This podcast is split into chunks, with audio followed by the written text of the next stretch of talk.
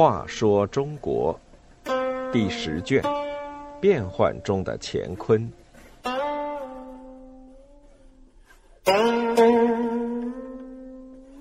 八十四，闽王王审知。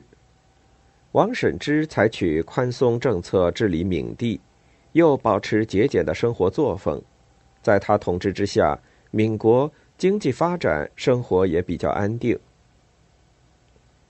王审知兄弟三人，大哥王朝，二哥王审圭，三兄弟中最有出息的，当属排行老三的王审知。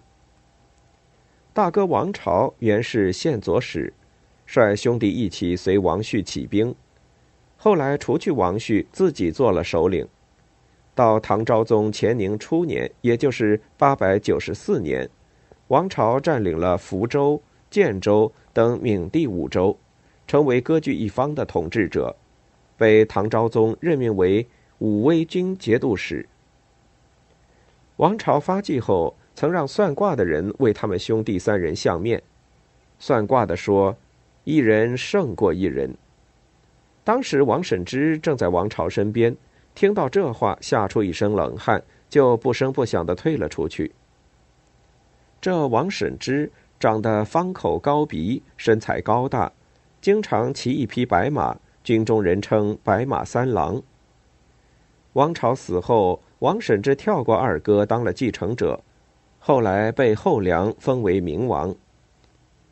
王审知统治明帝，采取的是宽松的政策，他召集流亡，减免税赋，发展农业生产，又办了四门义学，凡是明帝的优秀人才都可以入学。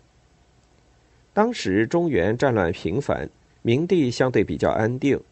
原来唐王朝的一些公卿大臣和读书人也有不少到这里来生活。比如晚唐诗人韩沃，就合族搬到福建南安安居。王审知还招来海外商人，在泉州等地进行贸易，民国因此渐渐富足，老百姓的日子也一天比一天好过。王审知身为明王，却仍然保持着节俭的生活作风。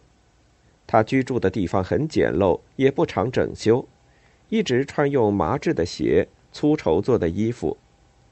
有一次裤子破了，他用酒库里的袋子缝补上就算了。曾经有一个出使南方的人回来，带回一个造型奇特、色彩艳丽的玻璃瓶，献给王审知。王审知爱不释手的玩耍了很久，然后突然扔在地上，将它摔得粉碎。左右侍从都感到十分可惜，王审知却说：“喜欢崇尚奇异的东西，这是奢侈的根源。现在我打破它，是为了使子孙后代不浸染奢侈之风。”这种思想品德在当时身居王位的人中是不多见的。